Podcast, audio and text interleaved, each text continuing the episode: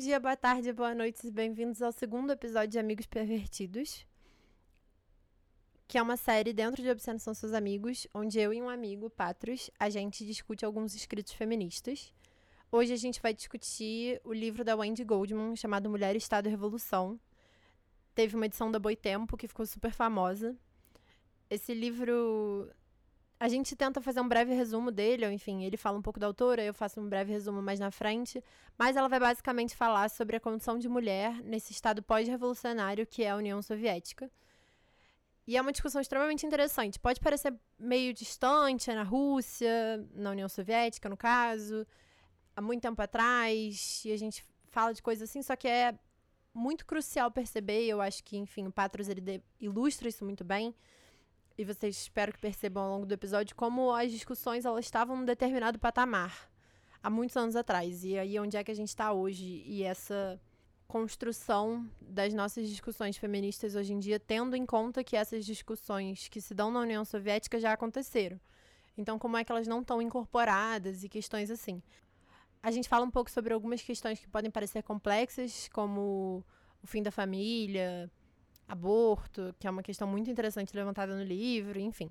Para quem não leu o livro, não precisa se sentir assustado. Talvez a discussão fique um pouco distante, mas eu queria incentivar vocês que mesmo assim escutem com carinho e atenção, porque ao longo da faculdade o que eu aprendi é que várias vezes vão ter discussões que a gente não tem leitura suficiente para chegar lá, para entender de uma forma muito compreensível, mas é só ouvindo e reouvindo e reouvindo essas discussões mais pesadas que a gente consegue chegar num patamar de entendê-las na sua completude, etc. Não é um resumo do livro, a gente não vai falar, ah, nessa parte do livro ela fala não sei o quê, a gente levanta alguns pontos que ela levanta, e esses são pontos que a gente prestou atenção, que a gente acha que são interessantes, a gente fala, enfim, as nossas visões sobre algumas discussões que ela levanta. Então, talvez esteja pouco introdutório, que foi uma coisa que eu ouvi sobre o último episódio de Amigos Pervertidos, mas talvez a ideia aqui não seja fazer algo extremamente introdutório. Eu falo no primeiro episódio de Obscenos São Seus Amigos que esse podcast é construído com outras coisas. Eu não quero que ninguém sinta que aqui é o único lugar onde determinadas informações possam estar disponíveis e que vocês se sintam à vontade, inclusive pelas dúvidas que forem levantadas das coisas que vocês não conseguirem entender do que a gente discutiu, que pesquisem mais, que se informem mais, e é assim que a gente vai fazer no conhecimento. O episódio está muito legal, o Patros é sempre um prazer conversar com ele. Eu estou extremamente feliz com o resultado e eu espero que vocês gostem também. Obscenos são seus amigos, obscenos são seus amigos, obscenos depravados, imundos, escrachados, obscenos são seus amigos.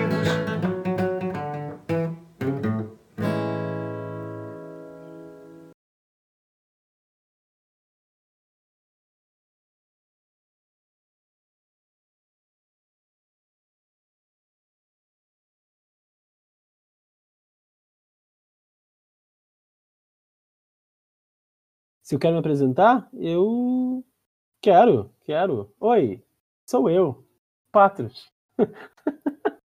ah, não já tive essa apresentação maior? Teve, só que eu tô perguntando se você quis se apresentar de novo, porque é o segundo episódio, sei lá, né? Ah, entendi. Você disse que você teve um orgasmo mental sobre materialismo. Eu tive. Fala pra gente. Eu tive. Ai, meu Deus, essa semana foi muito incrível. Eu tinha participado de uma uma live, uma palestra sobre a história do iluminismo na Inglaterra e na França, e aí lá eu peguei um pouco dessa coisa de onde veio o nome materialismo, que os franceses começaram a usar ali no século das luzes. Essa porra desse nome, os filósofos, que às vezes as pessoas não traduzem porque elas acham muito estiloso, elas falam les philosophes français. E aí tá no meio de um texto, assim, em português ou em inglês, e aparece les philosophes. Geralmente está associado com o pessoal dessa época do iluminismo e com o pessoal do materialismo que, esse primeiro materialismo que aparece. Tem os nomes lá do pessoal, sei lá, o, o Lametrie, o Diderot, o D'Alembert com a, com a enciclopédia, enfim. E aí eu descobri tem uma junção muito doida em que eles eram extremamente influenciados pelo, pelo cartesianismo, né? Então tinha uma visão de mundo que era um grande mecanismo, vários corpos que se chocam e não, então aí tá essa influência do Descartes lá, só que aí vem uns, umas ideias da Inglaterra que influenciam o pessoal, principalmente o nome seria lá o do John Locke, e aí eles começam a misturar esse empiricismo que está vindo da Inglaterra nessa época, com a visão deles, eles falam: caraca, cara, aquelas visões de mundo, pô, uma metafísica doida, Descartes, ai não. E eles começam a criticar isso. E aí você vê que tem uma mistura muito louca, em que eles, assim, eles misturam esse empirismo bizarro, que assim, tudo no mundo são experiências e sensações, a gente tem que coletar elas e aí criar, com o racionalismo mecanicista do Descartes, para criticar o Descartes, e vira uma ferramenta política, que não era assim tão claro essa parte antes, né? Tanto que quando o pessoal fala de filosófico, todo mundo está sempre associando com um movimento que é meio que político, que são esses filósofos que estão associados com o iluminismo, que falam, ah, tem que acabar com o antigo regime, tem que acabar com, tem que acabar com, com a igreja e essa visão teológica, metafísica, cacete a quatro. E aí eles começam a usar esse nome de materialismo. E aí tem um texto do Marx em que ele diz, é, ah, os materialistas são esses aqui, ó. E começou lá na Inglaterra. O materialismo é filho da Inglaterra. Mas aí o materialismo foi para a França. E aí na França, o materialismo vai, vai tomar uma outra forma e ele vai originar duas coisas. Achei esse texto perdido do Marx aí numa é, wiki citações. Aí eu fiquei, calma, que é isso? E ele fala, e aí eles originaram duas coisas. Uma foi as ciências naturais e a outra foi o socialismo e o comunismo. E foi nesse processo de ter o pessoal, os filósofos sendo perseguidos, eles iam da França para a Inglaterra e se misturava com as ideias de lá e voltava. E aí eles fizeram o comunismo. E eu fiquei tipo, caraca, Everything's connected. Não, mas você falou que você também descobriu por que, é que as pessoas usam esse nome. E aí tudo aconteceu do início desse estudo de entender essa parte. Cadê essa parte? Não, então, por que, que as pessoas. Na verdade, quando eu falo por que as pessoas usam esse nome, é no sentido de que, assim, tem muita coisa associada com o nome.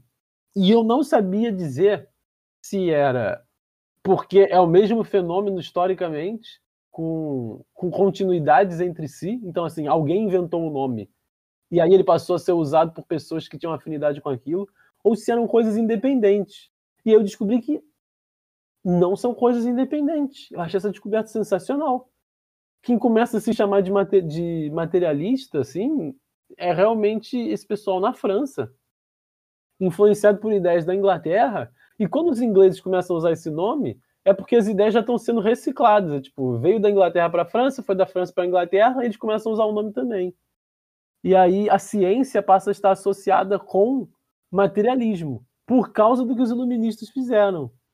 Porque antes não tinha essa coisa de dizer que ciência era igual ao materialismo. E isso faz com que o materialismo esteja associado necessariamente com a briga com a igreja. Então, o materialismo é uma coisa, não é só é, contra o idealismo, essa, essa oposição materialismo-idealismo é uma coisa mais é, do século seguinte, que é uma, um movimento que o, o Marx faz também, de que forma materialismo idealismo. Mas esse primeiro materialismo se dizia materialista porque ele era contra Deus, né? Assim, ah, acabou esse negócio de igreja, acabou esse negócio de religião e enfim, e ao mesmo tempo associado com a ciência. E é por isso que, porque assim, para mim não são duas coisas que estão necessariamente coladas, sabe? Você dizer que você é materialista significa que você é ateu, é uma coisa, significa que você é a favor da ciência, é outra coisa, significar que você é anti-idealista é ainda uma outra coisa. Só que aparentemente elas estão tem essa confusão dos sentidos desse nome, porque elas foram um mesmo fenômeno histórico que foi acumulando significados com o tempo. Então, sei lá, o, o Marx fala que ele é materialista por causa desse mesmo movimento. Porque o, quando ele leu o Feuerbach lá, e o Feuerbach se assume como materialista e tal, é, o Feuerbach está sendo influenciado por esse pessoal também. Então, everything's connected. Como já diria Assassin's Creed. Entendi. Show! Era isso, é. Achei legal sua descoberta. Pois é, cara, fiquei assim, impactado. Mas aí, agora a nossa pesquisa se tornou inútil para você? Porque agora você já descobriu tudo? Ou você ainda Não. quer descobrir como é que as feministas utilizam esse nome? Sim, claro, é. Não, porque na verdade a pesquisa é centralmente é sobre esse período mais recente. É que essa, é que eu não fazia, eu não conseguia fechar essa porra histórica, sabe? Porque por exemplo, tem isso, né? Todo materialista, quando vai falar uma história do materialismo, ele fala: tudo começou com os atomistas na Grécia. E eu ficava tipo, cara, que porra é essa? Sabe? Por que todo mundo fala dos atomistas na Grécia? Aquilo, não sei se aquilo é exatamente materialista. Por que, que Aristóteles não é materialista, mas os atomistas são? E aí você percebe que no, no, nessa época desse materialismo na França, eles meio que inventaram o seu passado. E eles disseram: nós somos a continuidade dos atomistas. A França sempre faz isso. A França escolhe e aí ela fala assim: aqui que tudo começou. E você fica assim: é França? Fala mais sobre isso. Por que, que você escolheu esse momento? Cara, isso é uma grande treta dos historiadores, é, que é sempre a E eu França. fiquei tipo, ah, isso não faz sentido, é por isso que todo mundo cita essa porra dos atomistas. É. Não, mas é sempre a França, já reparou? A, nossa, a, nossa, a nossa idade contemporânea, ela começa com o quê? Com a Revolução Francesa. Entendeu? O iluminismo Ah, é. começa com o quê? Com os franceses. Estão escrevendo essa história. Exato. Cara, é, é, é intensa essa briga, assim, com os franceses. Sim. Apesar de no Brasil a historiografia ser toda lambisaco de francês do caralho, mas aí tem toda a outra parte da historiografia que tá tipo, para de lambisaco de francês, por favor. A palestra, inclusive, foi sobre isso, de que Que palestra. o iluminismo não é francês. Que eu falei que o cara estava discutindo essa coisa das ideias Ah, iluministas, e aí eu tive esse insight. Que ele fala que o iluminismo não é bem francês, né? Porque isso é uma coisa da historiografia francesa e depois o pessoal que foi copiando. Que como, inclusive, tá lá nesse texto bizarro que eu achei solto do Marx.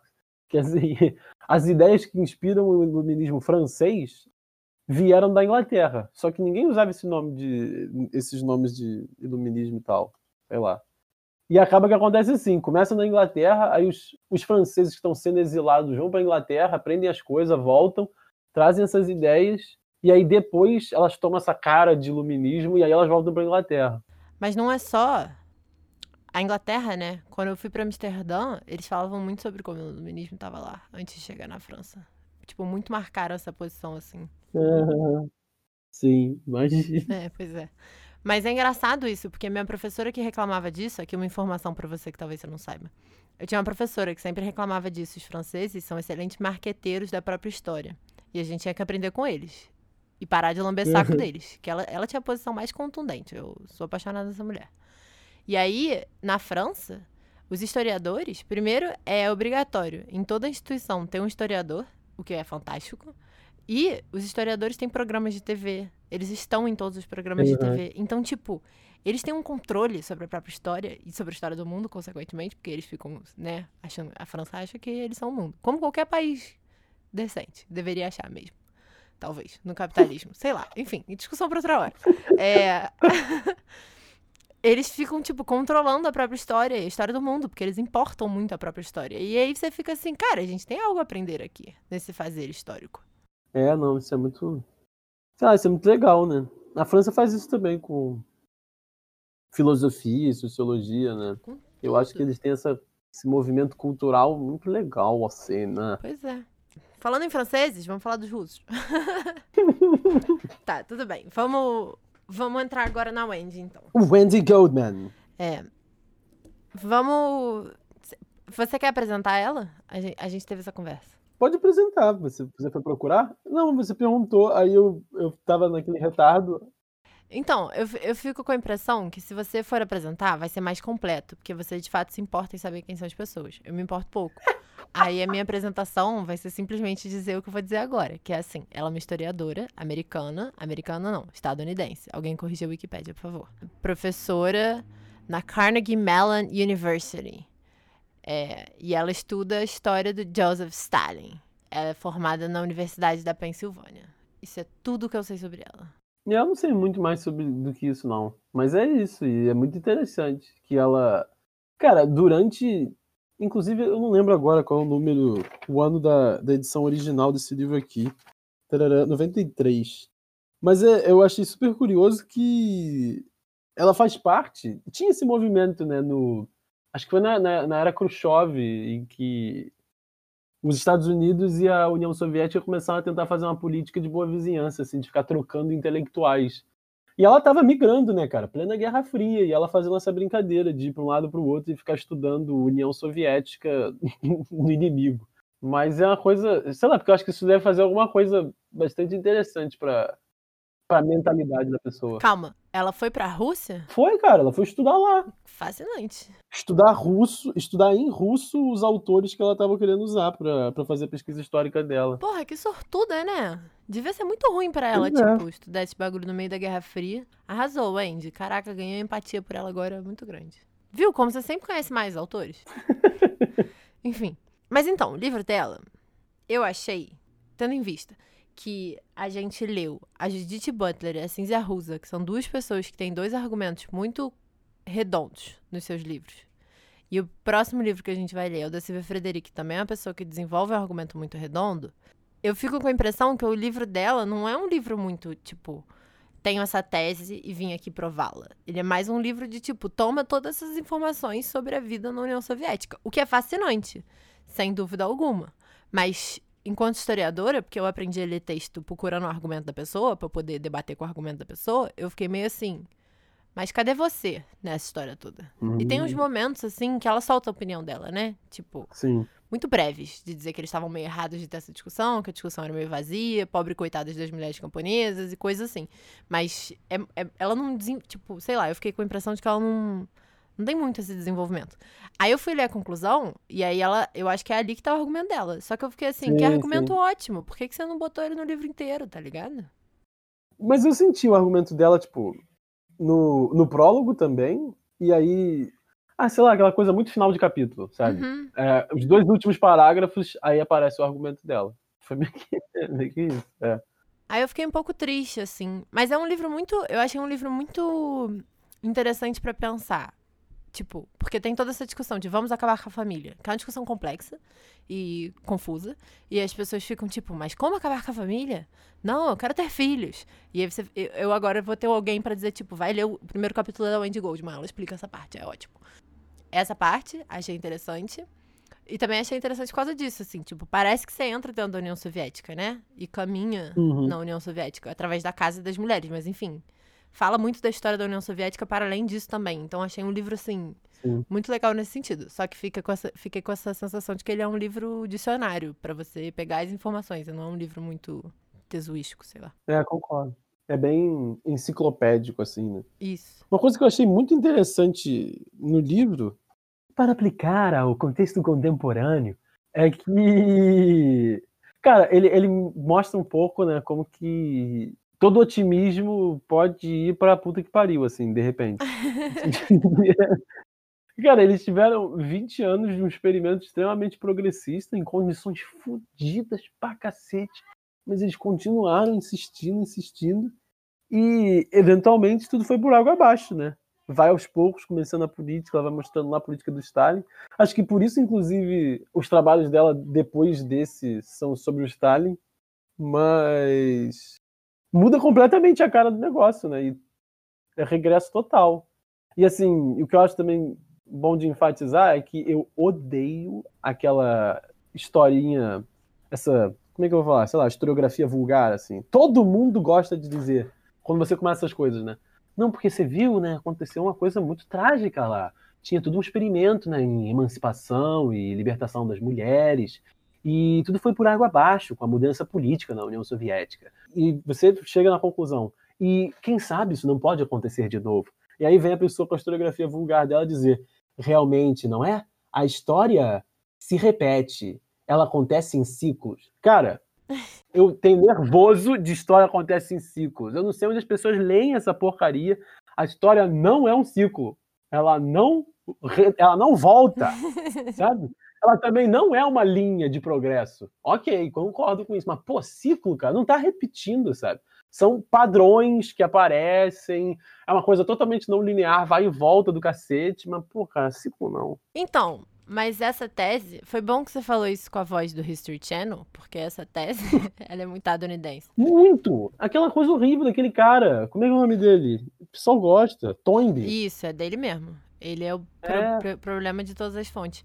Mas, nas aulas de educação, de licenciatura de história, a gente discutia muito de, em vez de falar que ela era um ciclo, falar que ela era, eu não sei o nome desse formato, mas pensa tipo uma linha, que é cíclica, só que ela vai subindo, como se ela fizesse um desenho de um redemoinho.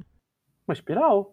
Uma espiral. Aí a galera gosta mais dessa tese, que tem coisas que se Sim. sobrepõem e de fato é é isso, repetem padrões, mas já tá em um outro momento histórico, então já não é a mesma coisa.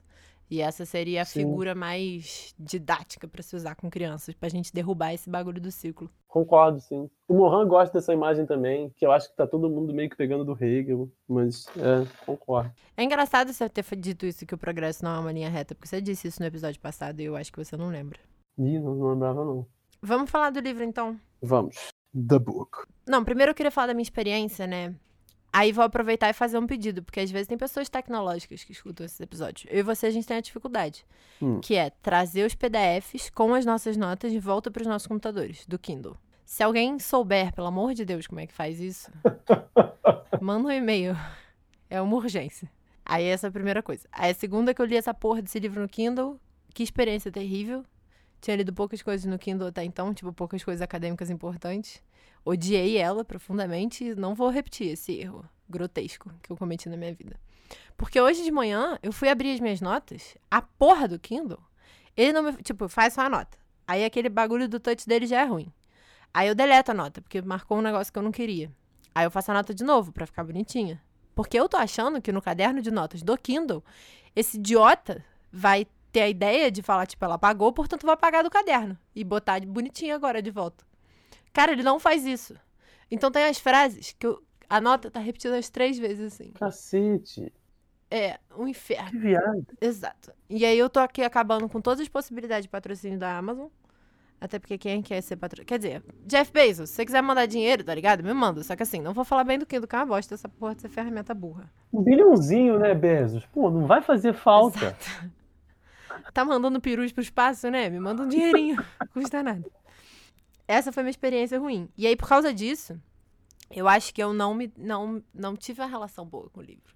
Mas, ao mesmo tempo, me obrigou a fazer uma coisa que eu não sou obrigada a fazer sempre, que é, quando eu leio, eu vou fichando o livro pelo lado. Então, tipo, eu pego o cantinho e fico escrevendo o que, que a pessoa acabou de falar ali, pra depois eu poder voltar e ver de novo. Aí eu não tive isso, que foi bom, porque aí me obrigou a ter uma leitura mais linear menos pausada, assim. Então, foi uma experiência não de todo ruim, mas não foi boa, não. Aí, enfim, eu acho que o primeiro capítulo ele é muito bom porque ela explica esse negócio da questão da mulher, do destroçamento da família. E aí o que eu acho que é muito importante para os movimentos feministas, não sei se essa é muito a nossa pauta, mas enfim, vou puxar para esse lado. É pensar como que, tipo, as, os debates, né? Então, desde contracepção até aborto, porque ela vai falar 300 mil horas disso, a matrimônio, a relação da igreja e o casamento e a família, a tarefas domésticas, tudo isso tá muito interligado, assim. A mulheres na vida política. Então, tipo, eu achei interessante como ela apresentou esse debate. Achei muito bem apresentado. Tá de parabéns, Wendy. Porém, fiquei sentindo falta da- dos, dos inputs dela, assim, que eu acho que ela é uma mulher inteligente e eu gostaria de saber mais sobre o que ela acha das coisas que ela mesma falou. Acho ótimas considerations. Sei lá, eu tava aqui olhando. Tem essa, esse prólogo da Diana Assunção. Ah, tem uma citação do Trotsky. É, Ela fala que, ah, pô, preocupação, pô, o comunismo vai superar a exploração de gênero? Será? Será se sim? Será se não? E que aí a- o projeto nessa época era muito de mudar a organização familiar, a vida também. E aí na citação do Trotsky, ele vai dizer: a Revolução de Outubro inscreveu em sua bandeira a emancipação da mulher e produziu a legislação mais progressista na história sobre matrimônio e família. Isso não quer dizer, no entanto, que imediatamente a mulher soviética conquistou uma vida feliz. A verdadeira emancipação da mulher é inconcebível sem um aumento geral da economia e da cultura, sem a destruição da unidade econômica familiar pequeno-burguesa, sem a introdução da elaboração socializada dos alimentos e sem educação. Uhum. Eu acho que volta nesse negócio aqui que né, já se falou antes, nesse podcast, que é a questão da reprodução social e como que você realmente tem que mudar a organização social para você criar essa, essa condição, né? Não é, enfim, não é uma não é a revolução em si que de repente vai tornar tudo uma maravilha, tem vários problemas que vão aparecer, mas também a questão do trabalho feminino passa por muita coisa, né? Que é o que ela vai tentar trazer ao longo do livro aí. Cara, tem um momento lá, talvez a gente chegue aí mais claramente, mas que eu achei muito bom que ela jogou assim meio na cara que no fim das contas o Estado soviético arranjou um jeito de explorar a mais-valia dos trabalhadores ainda mais, botando as mulheres para acumular trabalhos e reduzindo os salários de todo mundo. E no final tava todo mundo pobre. É, eu acho que tem um fator muito importante. É engraçado isso, né? Tipo, esse negócio do Trotsky. O Trotsky é sempre muito preocupado em os, os relacionamentos serem baseados no amor, já percebeu? Eu- ele sempre aparece pra Sim. dar essa marcação, assim, de ponto. Mas eu achei engraçado que ela fala da- do debate da Kolontai com o Lenin, que é um debate que eu fiquei tipo, nossa, a gente tinha que fazer um episódio só sobre isso. Só ler o Lenin e a Kolontai e botar eles pra brigarem. Gostei. Achei interessante. Não brigarem, né? Eram amigos. Mas enfim, discutirem. Sim. Aí tem isso, ela fala. O Lenin fala da necessidade de socializar o trabalho doméstico, descrevendo como o mais improdutivo, o mais selvagem, o mais árduo trabalho que a mulher pode fazer. O Uhum. trabalho doméstico banal esmaga e degrada a mulher, amarra a cozinha e ao berçário, onde ela desperdiça seu trabalho em uma afazama barbaramente improdutiva, banal, torturante e atrofiante. Eu fiquei, caralho! Aí ela fala: Lenin, obviamente, desprezava o trabalho doméstico, claro. Argumentava que a verdadeira emancipação das mulheres deve incluir não somente igualdade legal, mas também a transformação integral do trabalho doméstico em trabalho socializado. Aí depois ela vai voltar a falar do Kolontai. Só que eu achei interessante como a César Rusa fala isso, né? De que lá na União Soviética a galera achava isso mesmo.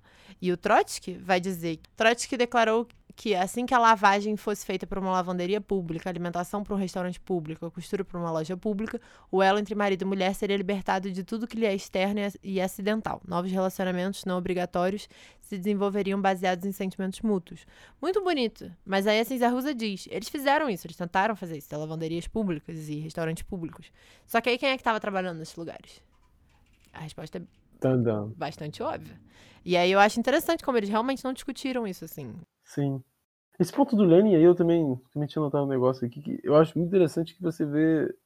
Tipo assim, pelo menos ele era coerente, né? Porque a- o nível de abominação que ele tem do trabalho doméstico, você fica, caraca, cara, que negócio intenso. Mas aí pelo menos ele diz, né? Então a gente tem que livrar todo mundo disso aí, porque isso é a coisa mais horrível e degradante que existe.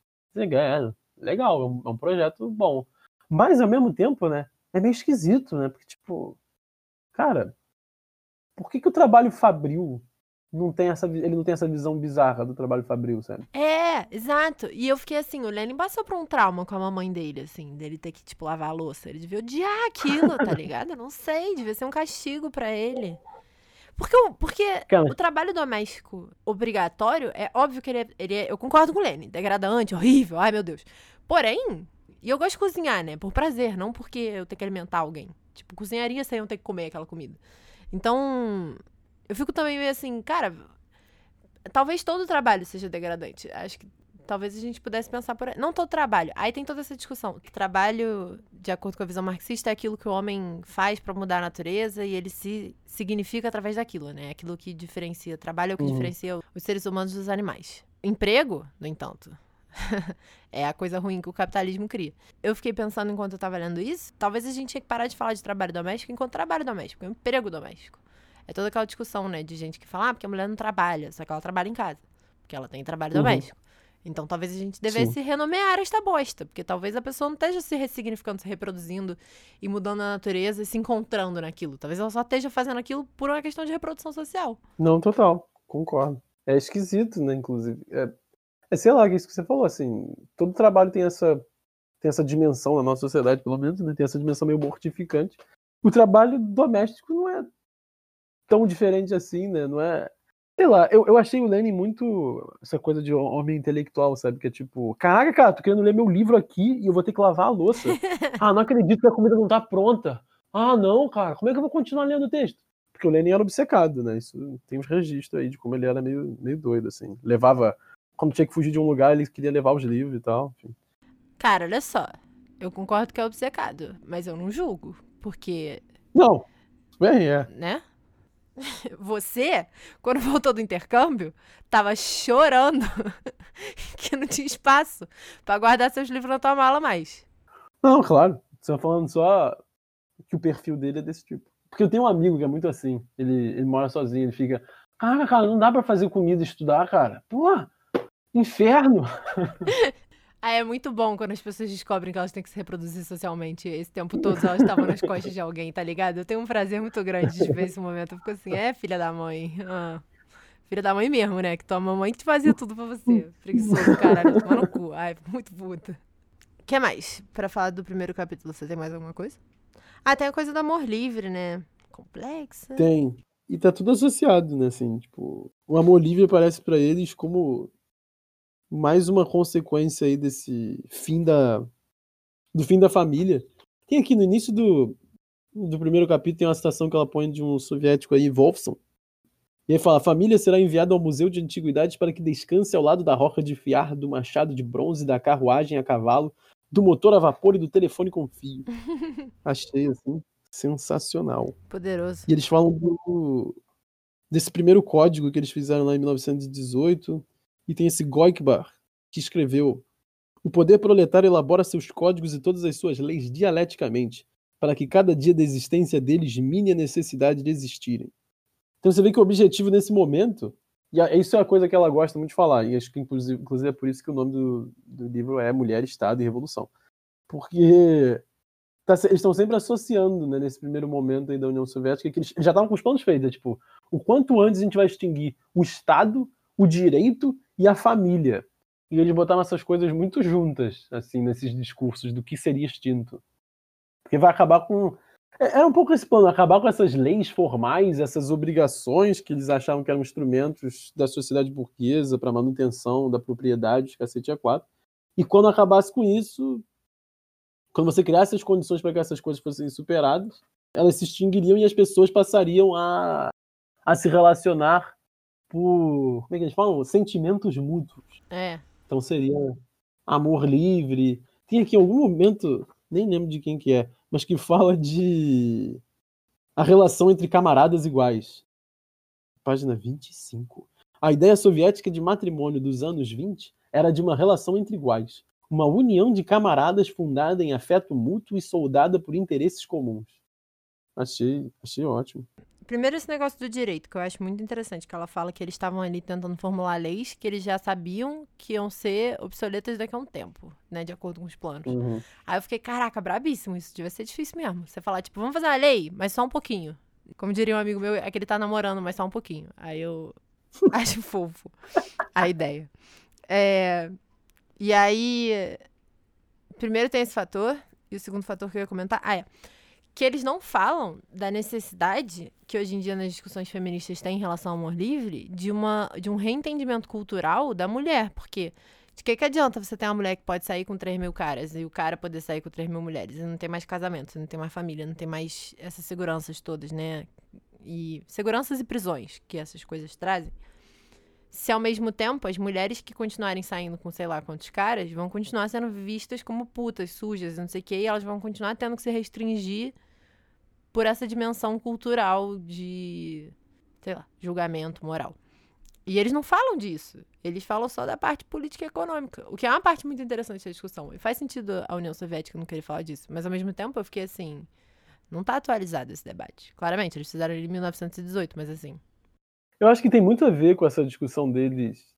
Cara, que também é uma coisa, né, que existe hoje em dia. É, de ser uma coisa muito de vanguarda. É, é porque, tipo, tinha um pessoal e eles estavam fazendo seu movimento cultural. E você vê que, assim, as ideias eram muito presentes em boa parte dos revolucionários e das revolucionárias. Então eles estavam realmente, tipo, eles acreditavam naquilo veementemente. E eles não conseguiam entender por que, que as outras pessoas não acreditavam nisso. E é uma coisa curiosa desse momento, que, tipo, que assim, eu acho que hoje em dia, talvez por causa desse acúmulo histórico aí, a, existe uma preocupação de, pô, como é que eu faço com que esses valores façam sentido para um, uma outra comunidade que pensa de uma forma diferente? Cara, eles não tinham muito isso não, eles julgavam mesmo, era... Não, porque os camponeses atrasados, com aquela mentalidade quase feudal de querer possuir a família, de querer possuir os filhos, eles falavam nos termos muito assim, né? Você vê que, de um modo geral, era uma coisa bem... Que é a grande crítica da União Soviética, inclusive é uma coisa que que marca um pouco a briga com o maoísmo, que é essa visão que eles tinham dos camponeses, que eles achavam que os camponeses eram um atraso do país e que eles ficavam culpando os camponeses mesmo. Eles diziam, não, a culpa é deles, que não tem uma visão ainda socialista o suficiente, né? Eles, eles não entenderam ainda. Eles estão estragando tudo. É uma coisa muito assim, de culpar o outro, né? Sei lá. E é cômico isso, né? Danado. Mas eu achei interessante esse ponto que você levantou, vou sair do livro. Aí depois a gente volta essa necessidade de tentar explicar para um grupo diferente os seus valores. Ou necessidade não, né? Vontade. Porque isso morreu, Sim. Patros. Morreu, meu amor. Agora, o negócio é você entender que aquelas pessoas têm aqueles valores, mesmo que esses valores sejam mutilação genital, e você respeitar, porque senão você vai estar tá ocidentalizando aquele lugar, imprimindo os seus valores burgueses em cima deles e blá blá. Entendeu? E eu fico assim, mas cadê a vez que a gente tava, tipo. Porque eu acho que esse é um pouco o problema, assim, de discutir. E eu acho que esse negócio da família tem muito isso. Ó, tô tendo a ideia aqui. Vou tentar desenvolver. Que é. Num determinado momento, as nossas brigas políticas eram meio que pra, tipo, angariar pessoas, né? Fazer trabalho de base. E as pessoas todas concordarem com algumas coisas. Só que agora a gente tá vivendo um. um sei lá, um, um um. Qual o nome desse termo? Ele é tão bonito, essa imagem das pessoas. O esgarçamento do tecido social. tão grande que as pessoas não conseguem definir valores para proteger, porque se você defende um valor, ele é europeu, iluminista, científico, branco, racializado, machista, sexista, e aí a gente não consegue decidir, tipo, os valores que não são brancos, racistas, é, machistas, blá blá, a gente não consegue dizer eu defendo isso. Porque aí agora, se você defende alguma coisa para cima de um outro povo que tem um outro valor, você está sendo colonial, né? Então, assim, olha só que problemão esse que a gente encontrou. E eu acho que esse negócio da família, de dizer, tipo, ah, a família tem que acabar, ele é um desses valores que a gente parou de discutir isso por algum motivo. Eu tenho essa impressão. Não sei se faz parte das suas discussões políticas esse tema muito. De. É, de desfazer a família. Cara, é, não. Cara, então, fazendo um, um, um merchan de, de uma pessoa que eu gosto de acompanhar, a Marília Moscou, ela é a pessoa que ela bate nisso o tempo todo. E eu sempre ficava meio, cara, eu acho suas ideias super legais, mas por que você bate tanto na família? Assim, não que eu não tenha várias críticas, mas aí eu fui ler esse livro, né, e eu percebi, ah, é isso então! Ah! Eu também li esse livro pensando muito nela. Ela vai ser convidada aqui um dia. Se você quiser, eu convido ela junto com você e aí você pode falar com ela. Eu vou ficar muito sem graça. Mas é, é bem isso. Eu acho que essa tradição, né, do. Esse feminismo, digamos assim, que não, não atendia exatamente por esse nome, né, soviético, era, era bem antifamília, né? Uma tradição interessante, na minha opinião. É.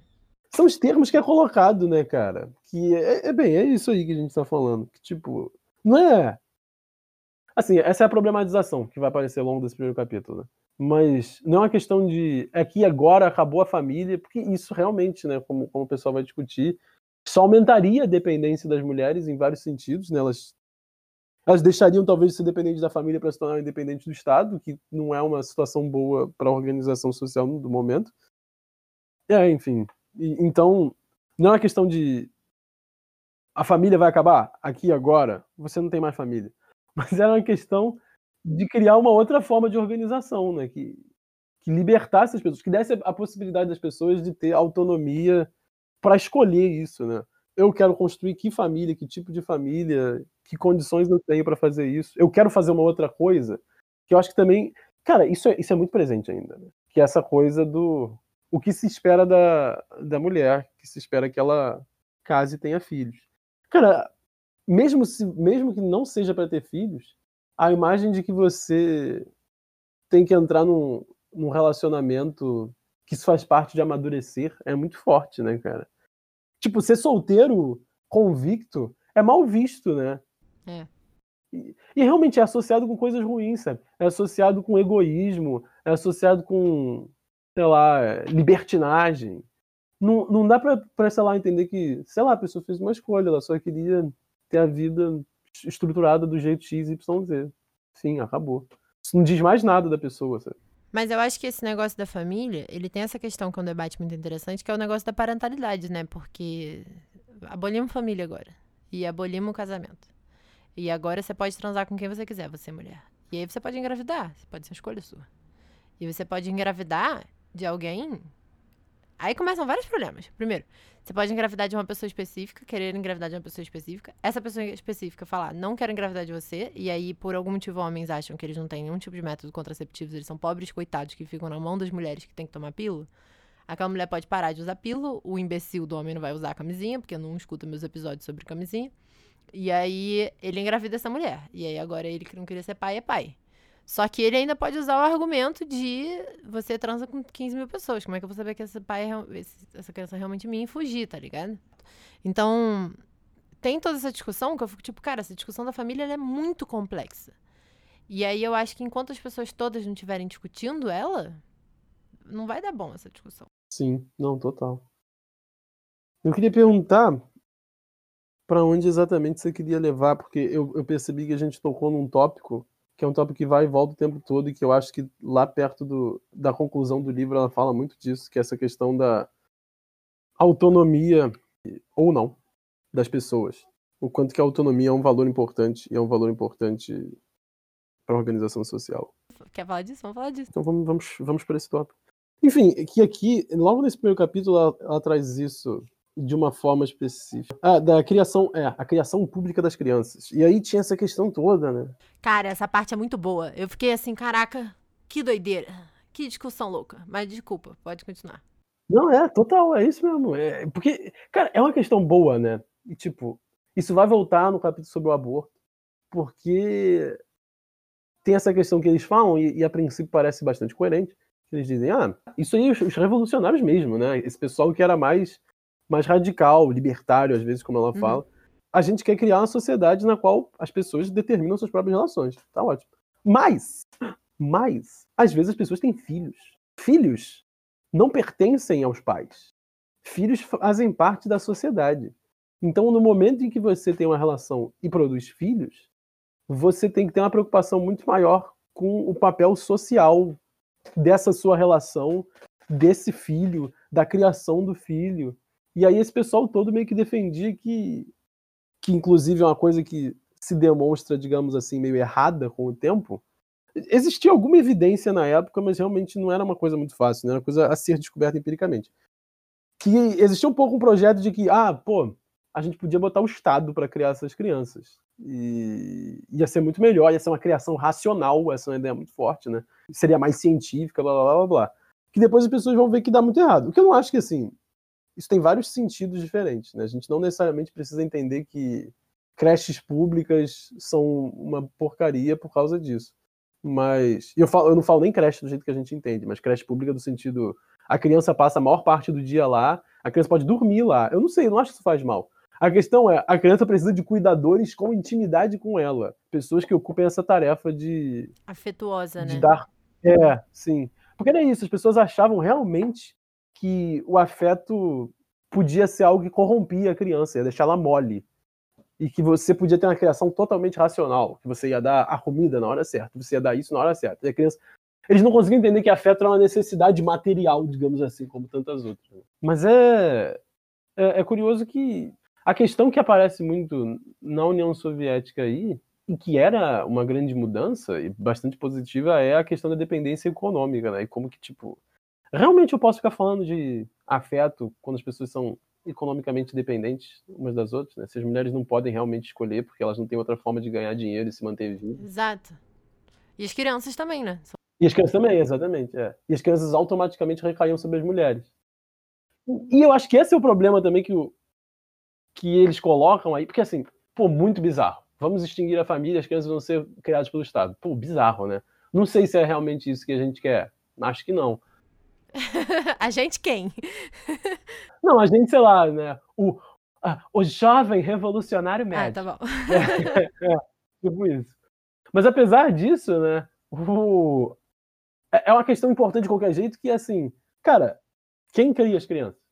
São mulheres pobres que estão sem dinheiro para fazer as coisas. Elas já são dependentes dos homens muitas vezes ou elas têm que se virar para ser para não contar com esse homem porque esse homem pode abandonar e etc etc e ela também carrega a criança. Então assim o estado tinha que dar um suporte né? Como o agente social que representa a coletividade. Senão ela está abandonada. E tem, tem que ter esse, esse espaço né? Quem, quem é essa outra pessoa que se responsabiliza? Podia ser a comunidade seja lá o que for isso sabe?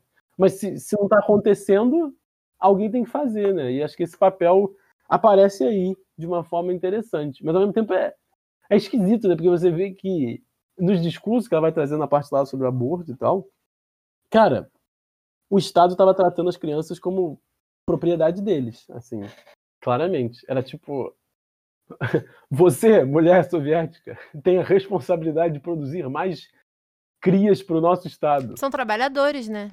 Exatamente. Cara, o que eu achei meio louco nisso é que, assim, você vê que existe uma, uma tensão entre esses primeiros revolucionários que tinham algo dessa ideia e o pessoal depois, né, desse, aumento da repressão na União Soviética, que ela vai falando a partir dos anos 30 e até entrar full lá para 1938, né, que eu acho que ela coloca, que tem, entra de novo a proibição do aborto, etc, etc. E aí volta a família a ser uma coisa super relevante para ele. Mesmo nesse período, assim, que tem, que tem essa variedade um pouco maior de ideias, tem uma tensão que eu acho que é uma tensão curiosa, que é tipo, as crianças são, são de quem, né? Eu acho que ninguém é propriedade de ninguém. Mas então quem se responsabiliza por elas? Se, se, é, se é para ser uma sociedade de pessoas livres, o que, que a gente faz com as crianças? Porque claramente a, a, ideia de que todo mundo deve ser, e aí volto para aquela coisa que eu estava falando, da autonomia e tal. É, a ideia de que todo mundo tem que ser autônomo, esse é o objetivo, né, digamos assim, do, do projeto revolucionário, ela depende que você tenha a capacidade de autodeterminação. Mas assim, é um fato. Crianças pequenas não têm. Então quem é que vai fazer isso por elas, sabe? E aí realmente entra essa coisa, tipo, você é livre até que ponto, se você tem responsabilidade com outras coisas. Você fez o filho, cara, sabe? Você tem que se responsabilizar por ele. Isso aparece nessa tensão que eu achei bem positiva, de a questão da irresponsabilidade masculina, e o pessoal começa a cobrar dos homens e tal, apesar de, como ela falou, começa a tomar uma forma é, é, um, é, um, pouco estranho em termos revolucionários a forma como eles lidam com isso, porque eles começam a dizer: a gente tem que prender esses homens. Esses homens têm que ir trabalhar forçados. E até tem mulheres que questionam na época, tipo, porra, se ele for preso, cara, como é que ele vai me dar o dinheiro que eu preciso para a criança? É uma questão esquisita. É. Mas, ao mesmo tempo, né, tem, tem essa coisa: esses homens têm que se responsabilizar. Mas também para as mulheres fica uma questão complicada, porque é tipo a questão do aborto é, é mais complicada ainda, mas é meio. Se você fez a criança. É... Se, se eu estou dizendo que você é responsável por essa criança, porque essa criança é um membro desse nosso grande coletivo e alguém tem que cuidar dela, como é que eu, tô, eu posso dizer ao mesmo tempo que você é totalmente livre para fazer o que quiser, sabe? Porque era meio que esse discurso, a gente vai libertar as mulheres de todas as coisas. A maternidade realmente cria um, uma tensão, né, entre liberdade e, sei lá, irresponsabilidade, não sei. Eu acho que aí tem dois pontos, assim, que eu acho que é uma coisa. Como quase tudo que eu leio da União Soviética, eu fico tipo, tá, nem tanto ao céu, nem tanto ao mar, tá ligado? Que é meio. Dá pra gente encontrar um meio do caminho. Que eu acho que realmente, assim, a criação das crianças tinha que ser coletiva, social. Desse incômodo que os pais sentem da criança começar a berrar e gritar e chorar no meio de um lugar público. Que as pessoas começam a olhar e começam a hostilizar aqueles pais por terem tirado a criança de casa, entendeu? E de como, na verdade, não deveria ser assim. E todo mundo deveria ficar tipo, ah, olha só, a criança gritando, coitada, tá sofrendo. Porque crianças sofrem muito, é por isso que elas gritam. E aí, meio que entender isso. E também ter outras pessoas orientadas a, tipo, virar para aqueles pais e falarem assim: vocês querem ajuda? Porque a tua criança tá gritando. Deve ser chato para vocês estar tá ouvindo isso o dia todo. Então, meio que socializar essa criação, mas talvez não da forma que eles tivessem feito. Acho que aí tem o um primeiro ponto. E o segundo ponto, entrando um pouco no negócio do aborto, da autonomia, que eu acho que tem a ver também, que é engraçado como a discussão do aborto é sempre sobre a maternidade. E aí eu fiquei lendo, e aí teve uma hora que eu tive esse incômodo, que eu fico assim, cara, é muito bonitinho a gente querer discutir maternidade. Como as coisas que acontecem depois que a criança nasce, né? Então, eles, num determinado momento, tentam proibir o aborto e eles tentam é, instrumentalizar ou ajudar com a maternidade para que a pessoa tenha menos incentivo para abortar. Só que talvez a pessoa não queira passar pela gravidez, que eu acho que aí é tudo um outro problema, entendeu? E aí eu fiquei pensando como mesmo hoje nas discussões de aborto, a gente fala muito sobre a possibilidade de criar aquela criança uma vez que ela tá viva. Só que talvez algumas mulheres não queiram ter a porra num sanguessuga dentro da sua barriga, com todo respeito. Mas elas podem ter esse entendimento, entendeu? De que ter uma criança dentro de si é ter um sanguessuga.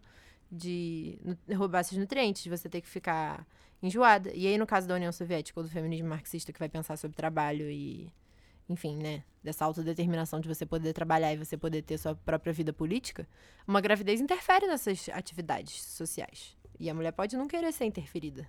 Cara, também, é, não sei. Quais são as condições para a gente poder fazer essas discussões? Ela chega a comentar várias coisas sobre esse tipo de assunto, né? Que, qual é o tipo de segurança material que a gente precisa garantir para que a gente possa ter esses debates mais tranquilamente, né? Tem aqui, logo no início, os, os quatro princípios bolcheviques da, sobre essas questões, cadê? a visão bolchevique era baseada em quatro preceitos: união livre, emancipação das mulheres através do trabalho assalariado, socialização do trabalho doméstico e definhamento da família. Cara, os quatro pontos são mar maravilhosos, né? Assim, na verdade, assim, sem sem refletir muito sobre o que significavam esses isso aí para eles exatamente, a gente super podia adotar esse moto aí. É bom. Esse o que que você falou? Cara, eu falei moto. Eu acho que essa palavra é, um, é uma palavra latinizada que se usa em inglês, né? Eu acho que é. Você quer. Mas você quer comentar? É porque eu tava pensando da gente Uhum. começar a comentar do ponto lá dela no final, na conclusão do negócio do Stalin. Que eu acho que isso dá uma discussão boa. Desse negócio que ela fala. É, da- Sim. O grande problema, né? De tudo. Ela vai finalmente se posicionar. É, mas se você quiser comentar outras coisas do capítulo 8 que eu não li, sei lá. Eu queria, acho que eu queria sim. Ah, é, você não leu o 8. Então preciso fazer algum comentário sobre o 8. Você não precisa nada. Ok, então, então não preciso. Mas é que não tinha uma coisa especial que eu vou achar. Cara, assim, tá, eu achei muito boa já as citações no início dele. Eu acho. Ela pegou umas citações muito boas para o início do capítulo. Começa aqui, o que eu.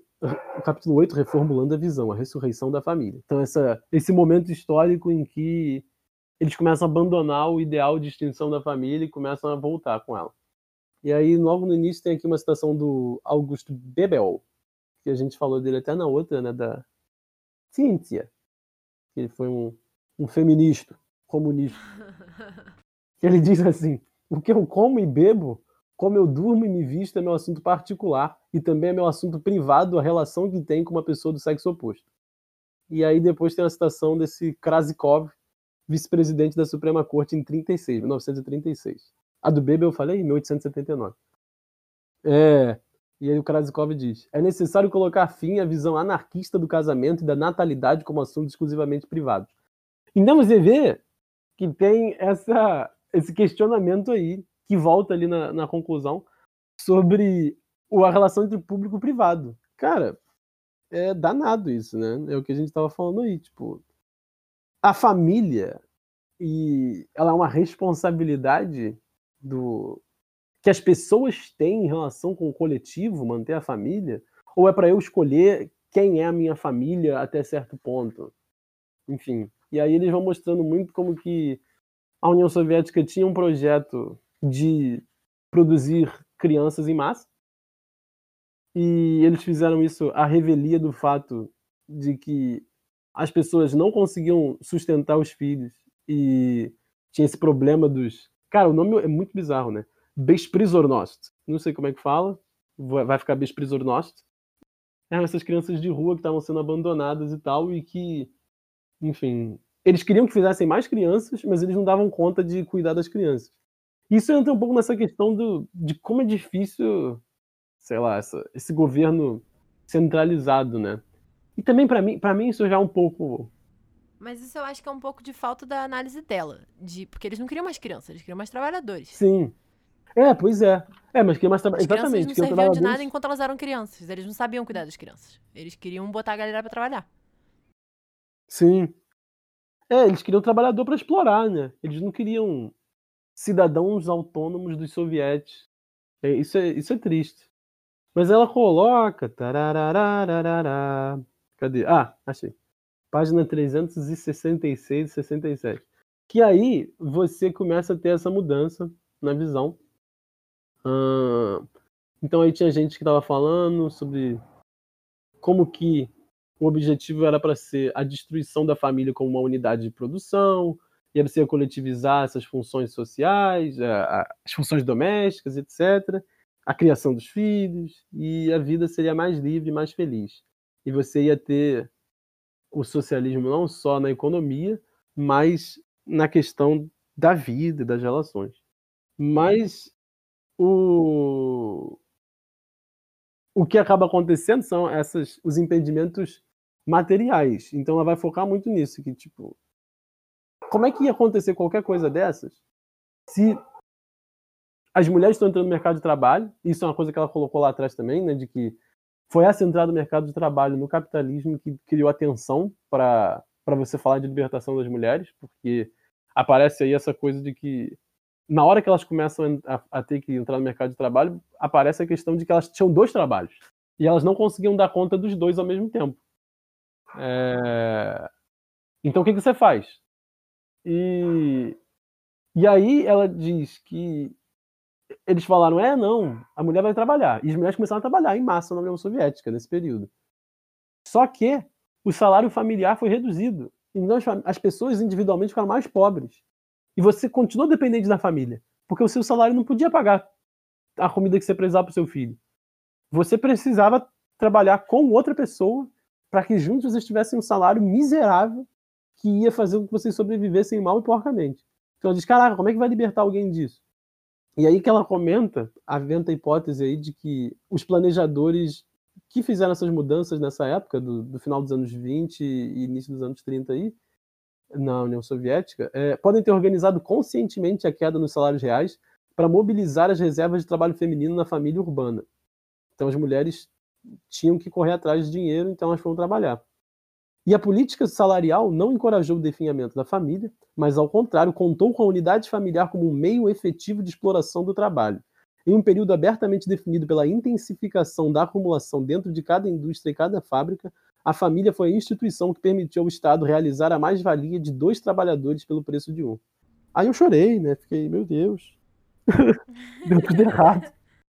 Então, é, é o acordo do Estado com a família para explorar os trabalhadores. Foi isso que aconteceu. E as trabalhadoras em especial, né? Obviamente. Eu acho engraçado isso, esse negócio da tá, dá tudo errado, qualquer um que vá estudar qualquer coisa sobre a União Soviética, na hora que chega no Stalin, chega a essa conclusão. Quer dizer, não qualquer um, qualquer pessoa sensata. Há influenciadores que defendem o Stalin. Não vamos falar deles aqui. eu acho, eu acho engraçado como ela defende. Vou pra, pular pra conclusão, então. Eu não sei dizer em qual página tá, não. A política stalinista em relação à família foi um híbrido grotesco, enraizada na visão socialista original, esfaimada pela terra esgotada de pobreza e finalmente deformada pela crescente confiança do Estado na repressão. Contudo, contornos da visão original ainda poderiam ser discernidos no híbrido de 1936. Diferentemente da política familiar nazista, por exemplo, a ideologia stalinista nunca sustentou que o lugar da mulher era o lar. Apesar da ênfase na família forte e estável, o partido continuou entusiasmado, entusiasmando, caralho, não tô conseguindo ler hoje, a mulher a ingressar na força de trabalho e, além disso, seguia disfarçando suas apelações com a velha retórica da libertação feminina. Os funcionários seguiam políticas agressivas no sentido de capacitar, promover e educar as mulheres, todas elas antitéticas ao fascismo. Aí eu acho interessante como ela marca essa posição de tipo, o Stalin foi uma bosta, mas isso não significa que ele é fascista, o que aparentemente é importante, porque as pessoas às vezes confundem coisas. Uhum. É, coisas grotescas serem confundidas. E tinha uma outra citação que eu tinha marcado aqui de ler também, mas cadê que eu não tô achando? É o último parágrafo do livro, da, da conclusão. Vê aí a página, por favor.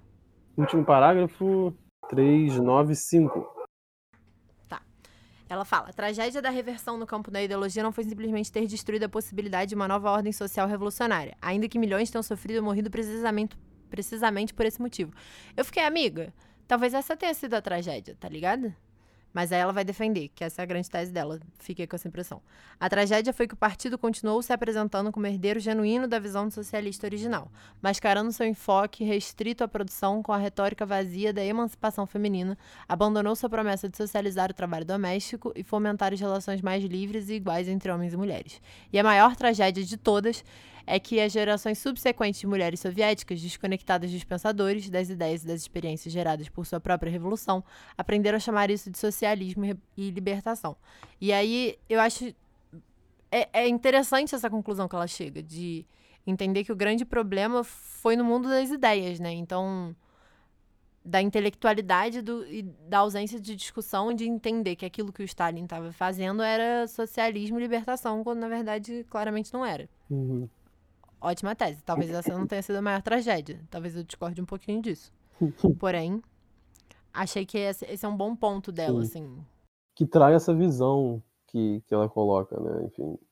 Se revela, se diz ser o socialismo mais verdadeiro, que inclusive é a porra do nome, né? O socialismo real, como se os outros não fossem. Enfim, e traz essa, essa tristeza. Cara, eu até fiz uma anotação assim, muito talvez filosofeis, o, Stalin tem todo um discurso lá de a gente tem que tirar o Hegel da nossa do marxismo, porque o Hegel era, era um liberal de merda. Mas ele coloca uma tese que é meio que parece um pouco a, a coisa do Hegel de que o fim da história vem com o Estado no Hegel, né? Que o Estado é a, a conclusão absoluta da sociedade, ele tem toda a discussão lá, porque é o espírito que se manifestou e vai organizar a sociedade inteira, ele é o espírito da nação, blá blá blá. blá. É, e aí, em 1990, não sei qual é o ano exato não, mas é nessa década aí, o Fukuyama, né, que é um cara que, que a gente gosta de falar, que ele disse, ah, o fim da história agora. E ele faz isso usando Hegel. Ele diz, é o fim da história agora porque a democracia liberal é o mecanismo de organização social mais perfeito, acabou. E, enfim, caguei para você, Fukuyama, óbvio que não acabou a história. E a sua democracia liberal não, não foi tudo isso, né, claramente. Que é aquele, aquele consenso neoliberal com o fim da União Soviética. Só que, assim, você vê que a mais ou menos a mesma coisa o Stalin estava fazendo na União Soviética. Que ele meio que está dizendo assim, cara, é, a gente estava falando que tinha que extinguir o Estado, né? Mas então, mais ou menos, tem a citação dela aqui, mais ou menos.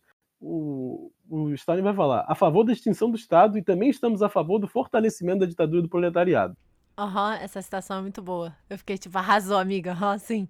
Excelente citação, boa. O maior desenvolvimento do poder estatal com o objetivo de preparar a extinção do poder estatal. Eis aqui a forma marxista. Existe aqui uma contradição? Sim, é uma contradição. Eu acho que a contradição é uma coisa realmente que o pessoal usa na dialética e tem usos bons e ruins. Esse foi um uso péssimo. Ele está claramente dizendo que a história vai se realizar ali, com o Estado soviético. O Estado soviético não é o Estado, ele é outra coisa e é isso, gente. Resolveu o problema. É, é bom isso. Tem um livro do Harvey, vou indicar aqui, chama 17 Contradições do Capitalismo. Ele vai falar muito dessa, dessa dialética com as contradições, assim. Eu acho que o problema do Stalin é que ele achou de boa ter contradições. E você fica assim, mas anjo, a ideia não era que a gente entendesse as contradições para depois a gente acabar com elas? Sei lá, eu tinha entendido isso, tá ligado? Essa última citação dela, para mim, mostra muito como é importante o nosso trabalho, porque ela tá dizendo assim: as mulheres se desconectaram dos pensadores e começaram a achar que aquela nova ordem era aquilo que era socialismo e libertação. E aí, em relação ao feminismo, eu fico tipo, hum, talvez não seja esse um pouco o problema, que a gente não saiba muito, tipo, a história do feminismo, a gente não estude feminismo a fundo, e a gente fica achando que o feminismo é esse troço de internet, de. Cara, tem um momento aqui que ela faz um comentário meio. Ah, e em declarações das mulheres que lembram o feminismo radical, eles começaram a exigir. É quando ela tá falando sobre esse, esse punitivismo, né? E aí ela fala que começaram a exigir que tinha que castigar sim os, os homens, tem que aumentar essas punições para poder proteger. Ah, achei, nossa, página 380. Um escritor instigava que homens que usavam e abandonavam mulheres, tratavam-nas com desprezo ou as sujeitavam à humilhação pública deveriam ser julgados por vadiagem sexual. Uhum. Em uma redefinição feminista radical do comportamento criminal, ele argumentou que um homem que demonstrasse desprezo pela individualidade da mulher deveria ser criminalmente responsabilizado. Para ele, a promiscuidade masculina era uma forma de vadiagem sexual porque negava às mulheres sua dignidade humana ao tratá-las exclusivamente como parceiras de cama. Meios de compulsão estavam disponíveis para homens que não respondiam à persuasão cultural e educação.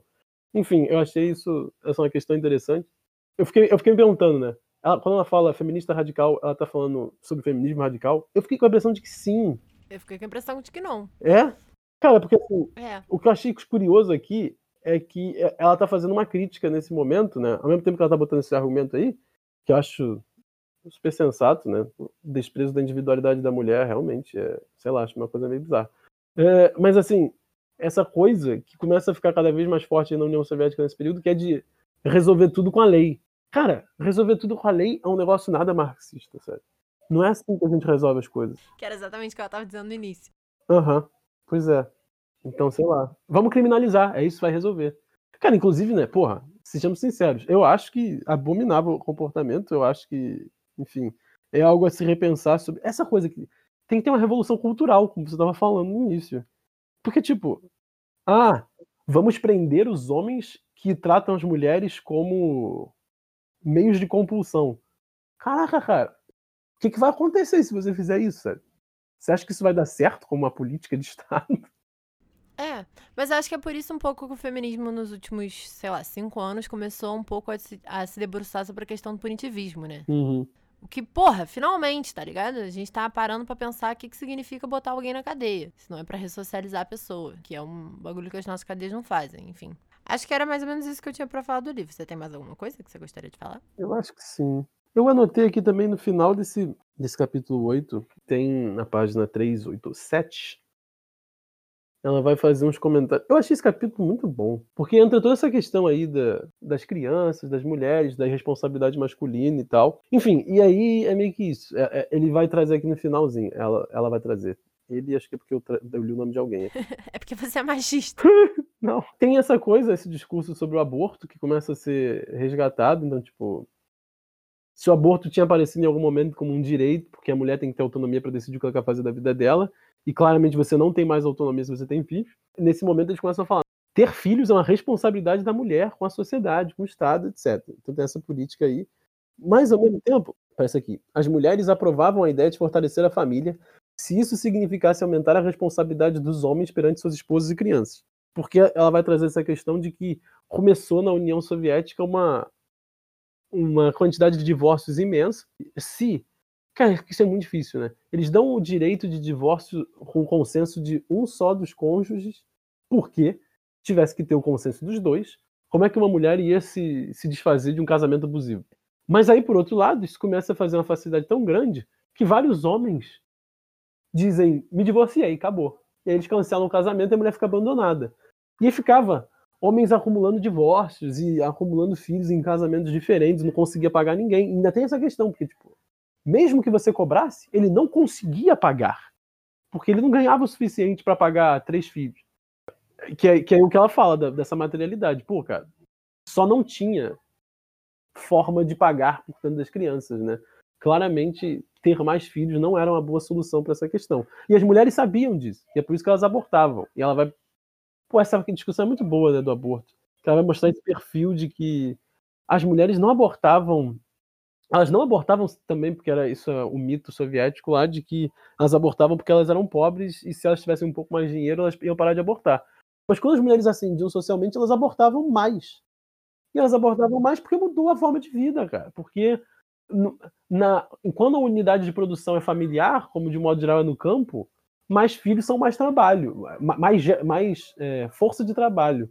Quando você está na cidade, mais filhos dão mais trabalho. Você não consegue investir na sua carreira você tem que se dedicar muito à criação desse filho por um período longo, enfim. Então muda muito, né? Essa coisa de a ascensão social reduz a taxa de natalidade, que hoje em dia é uma coisa muito reconhecida e que na época realmente não era tanto assim, né? Mas está assim no mundo inteiro. É interessante essa discussão também da, da contracepção, né? Porque ela vai, uhum. enfim, falar do aborto, vai falar da contracepção, do aborto enquanto uma forma de contracepção, assim. Achei muito doido. Só que eu acho que também fiquei muito com o sentimento de que a galera envolvida no feminismo latino-americano, porque a discussão de aborto é muito forte aqui embaixo, sei lá, tinha que dar lidinha nesse capítulo, assim, rápida. Até porque é um capítulo rápido mesmo. Eu li em 40 minutos, sei lá. Foi aquilo que eu falei pra você durante a semana, né? De... Cara, como é que a gente regrediu na discussão 100 anos depois? Que merda. É, nossa, dá muito esse sentimento quando termina de ler esse livro, que você fica assim, caraca, time, a gente tava indo tão bem. Mas o feminismo dá essa sensação o tempo todo, pra mim, pelo menos. De tipo, caraca, olha só essa pessoa falando um negócio que as pessoas hoje acham que elas são geniais por pensarem há 50 anos atrás, entendeu? Uhum. E aí eu fico. É, é, meio desesperador isso. É, essa sensação de que nada muda. Tristíssimo. é sempre uma sensação horrível. Mas a gente comentou de como várias coisas mudaram, né? Sim, é um fato. Então, tem que levar isso em consideração. Ah, terminando esse capítulo aqui, porque eu ia falar alguma coisa, achei aqui.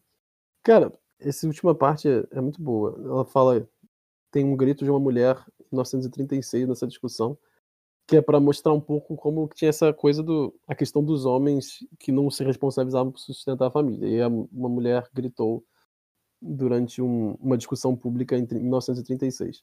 Destruam todos os homens e tudo estará em ordem. Eu pensei, hum, justíssimo. É... Mas. E aí ela vai falar como que o, o Estado vai apelar para essa questão de que a família estava desestruturada, ninguém conseguia criar os filhos, inclusive porque os homens não, não paravam para pagar o dinheiro que eles deviam às suas crianças e às suas ex-esposas.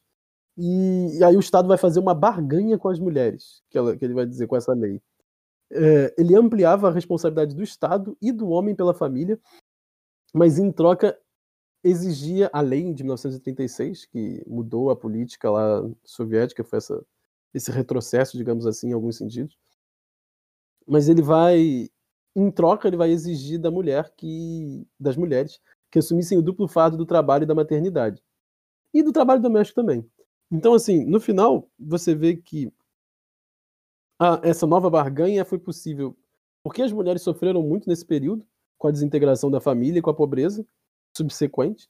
É, e aí elas aceitaram essa barganha aí, onde basicamente o Estado dizia: eu vou cobrar mais dos homens para que eles se mantenham na família e ajudem a pagar porque tá foda, né? Só uma pessoa pagando pelas crianças é, é difícil. E em troca, vocês, mulheres, vão parar de, de reclamar tanto assim sobre a, a socialização desse trabalho doméstico e da, e da criação dos filhos. Porque a gente não tá dando conta mesmo, não, então é isso. Vai ficar por conta de vocês, mulheres. Isso é uma coisa curiosa, que inclusive é o período seguinte, na União Soviética mesmo, que as mulheres trabalhavam e trabalhavam muito. Isso é um fato registrado, como ela fala nessa diferenciação com o fascismo. Mas elas ficaram com o trabalho doméstico, não mudou. Então, se você teve 80 anos de mulheres trabalhadoras, sei lá, talvez um pouco menos ainda, até 1990, mas mulheres trabalhadoras que trabalhavam muito e também eram as donas de casa. Cara, isso devia ser intenso. Devia não, né? É. É, é, é que eu tava pensando no contexto de lá, né? Mas enfim, tem razão. É, é. Eu posso terminar com, com a citação? Essa da conclusão, que ela traz essas duas coisas que eu achei que eram legais aí. As duas citações meio que para acabar, para comparar as visões pré e, e, e pós dessa, dessas reformas aí. Ela fala, tem uma citação desse Yakov Brandenburgsk, em 1925, em que ele diz: Não devemos aspirar por uma família altamente estável e ver o casamento a partir desse ângulo. O fortalecimento do casamento e da família, tornando o divórcio mais difícil, não é algo novo, e sim velho. É como o direito burguês. Então ele vai dizer que fortalecer a família é coisa da burguesia e o socialismo tem que fazer outra coisa. E aí tem desse Andrei Wyszynski, que foi um cara, em 1948, foi um cara importante nessas reformas da, da lei soviética para esse período mais repressivo stalinista. Então ele vai dizer: essas teorias se refletiam também em uma negação do caráter socialista do direito soviético, em tentativas de retratar o direito soviético como direito burguês, como direito que se baseava nos mesmos princípios burgueses e expressava as mesmas relações sociais inerentes à ordem burguesa. Essas pessoas transitaram o caminho desgastado das perversões trotskistas bucarinistas. E acho muito bom que ele chama de perversão. Eu acho que se está sendo chamado de perversão, talvez seja bom, a gente devia pensar nisso. Sempre um bom indicativo. Pois é. E ele diz que era um valor burguês a questão da autonomia. E eu fiquei realmente pensando nisso, tipo, pô, eu acho que não, né? É o valor mais é. democrático e socialista possível. Enfim. Ela vai falar é. no final que ele acabou. É. O partido então se firmou na tríade família, Estado e direito. E você fica, poxa, ah, isso me lembra um presidente de um país. claro que eles não falam Estado, né? Eles falam nação. Mas é família, nação. E direito, costumes, né? Moral. Que era o direito que eles estavam querendo fortalecer aí. Enfim, punitivista, moralista. Falando nesse presidente aí que você pensou, que eu acho que eu sei qual que é, tem essa impressão. É, deixa eu comentar aqui que o negócio do pompoarismo, vamos passar Sim. por essa parte. Sim, fechei. Falei demais. Eu falo muito. Não, a gente fala muito. Mas tá ótimo o episódio, eu acho. Você gostou? Eu gostei. Muito obrigado. Nada. Sei pelo que exatamente, mas tudo bem. Então, eu te falei isso no privado, né? Que uma.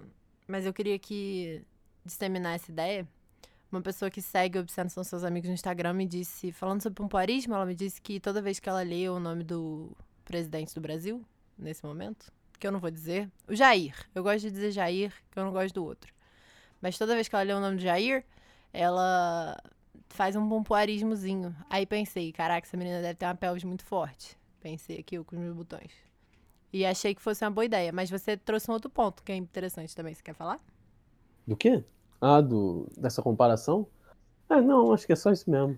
De... Não, do condicionamento de alegria, entendeu?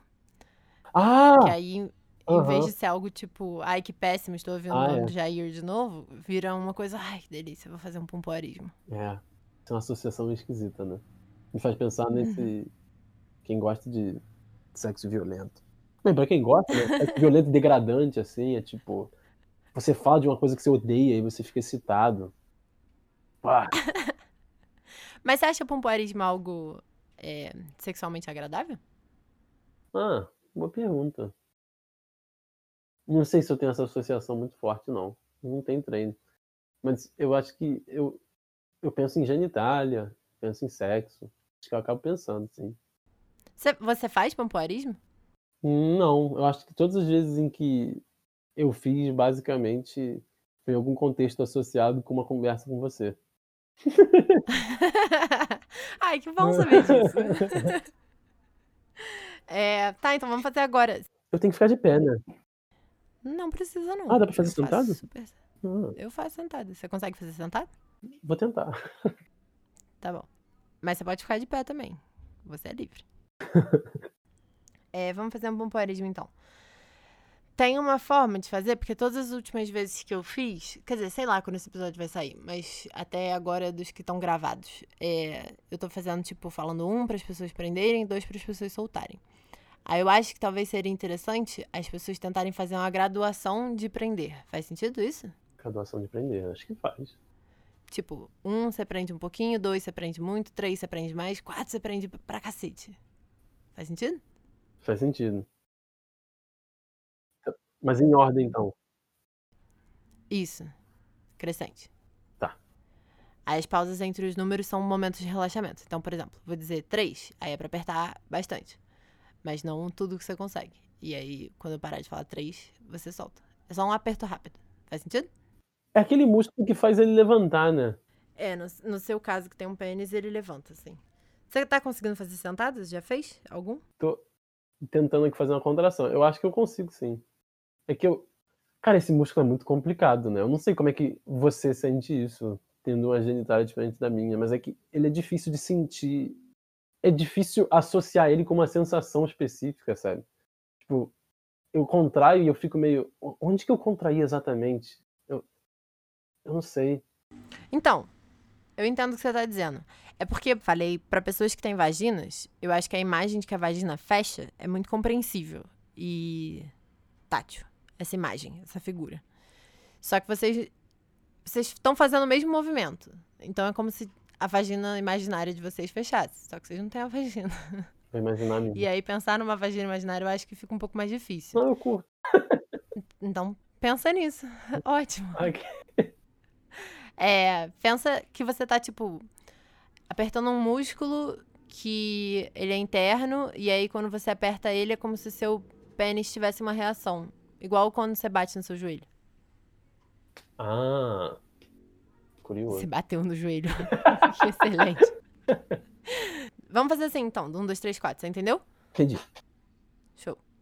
Três, quatro, dois, um, três, dois, um, um, dois, três, quatro, quatro, quatro, três, dois, um.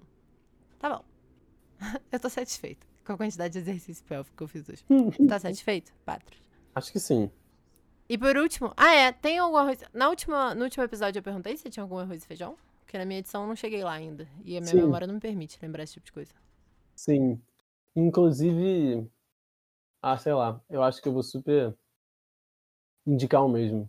Porque eu tô. Eu, desde que a gente começou, fez o episódio agora, eu meio que tô terminando o livro. E eu só achei o livro maravilhoso. E assim, acho que tem tudo a ver com a nossa discussão de hoje, porque o livro compara. Eu te falei, né? O livro, além de que o livro traz muitas das questões das mulheres, de não, não, é, não é como se fosse o tema central, né? Mas aparece lá uma comparação entre sociedades. Uma acha que mulheres têm mais é que ficar em casa mesmo e elas são meio que ornamentos para os homens. E a outra que é uma sociedade anarquista, em que as mulheres fazem tudo, blá blá blá blá. Enfim. E tá comparando, porque acho que o episódio de hoje foi muito sobre né, a socialismo. E duas visões meio que concorrentes, que era o pessoal mais libertário, a gente pode dizer que tinham tendências anarquistas, como os soviéticos mesmo disseram deles, e um pessoal que depois fica mais, sei lá, repressivo, totalitário, talvez, num certo sentido. E. Muito sentido, talvez. Mas. Então, isso aparece bastante nesse livro. Esse livro tem essa discussão bem forte, que é o Despossuídos, da Úrsula Legan. E eu estou terminando agora, na verdade, eu estou no, no último capítulo e eu estou lendo muito lentamente, porque tem muita coisa para fazer. Ela é mulher feminista e estava lá ligada com a discussão do dos anarcossocialismo da vida. Ótimo. Eu queria. Eu não ia indicar nada, não. Mas aí eu pensei, e aí queria indicar, na verdade, que, que vou fazer uma re reindicação, igual você. Que é as pessoas acessarem o Sounds of Pleasure, que foi você que me indicou esse site. E aí me indica, meu arroz e feijão para essa semana fica as pessoas se masturbarem ouvindo aquele site, que é muito legal. Muito legal. E eu vou dar minha, aquela sugestão que eu te falei de remixar o Sounds of Pleasure, que é você pega na página vai ter meia dúzia de, sei lá, acho que mais, né, de vídeos, de, de, de áudios possíveis. E se você for abrindo eles e botando em partes diferentes ao mesmo tempo, você começa a compor sinfonias de sons de prazer. Perfeito. Quase um maestro em casa. Adorei. Ótimo. Muito obrigada, foi ótimo. E pro próxima discussão fica aí a Silvia Frederic, não é isso? É isso, Silvinha. Vou parar de gravar então. Uhul! Obscenos são seus amigos. Obscenos são seus amigos.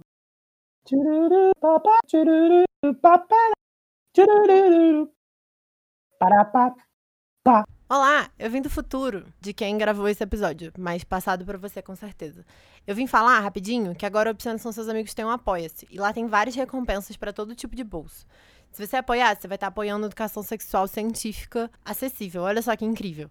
E aí, uma das recompensas que foi pensada especialmente para quem é estudante, e eu acho que tem tudo a ver com esse episódio, é ter acesso a um drive, onde lá eu vou disponibilizar todos os textos que vão ser discutidos ao longo do mês em Obsceno São Seus Amigos. A melhor forma de melhorar a educação sexual, a sua e a de todo mundo no planeta, é continuar curioso e continuar mandando perguntas.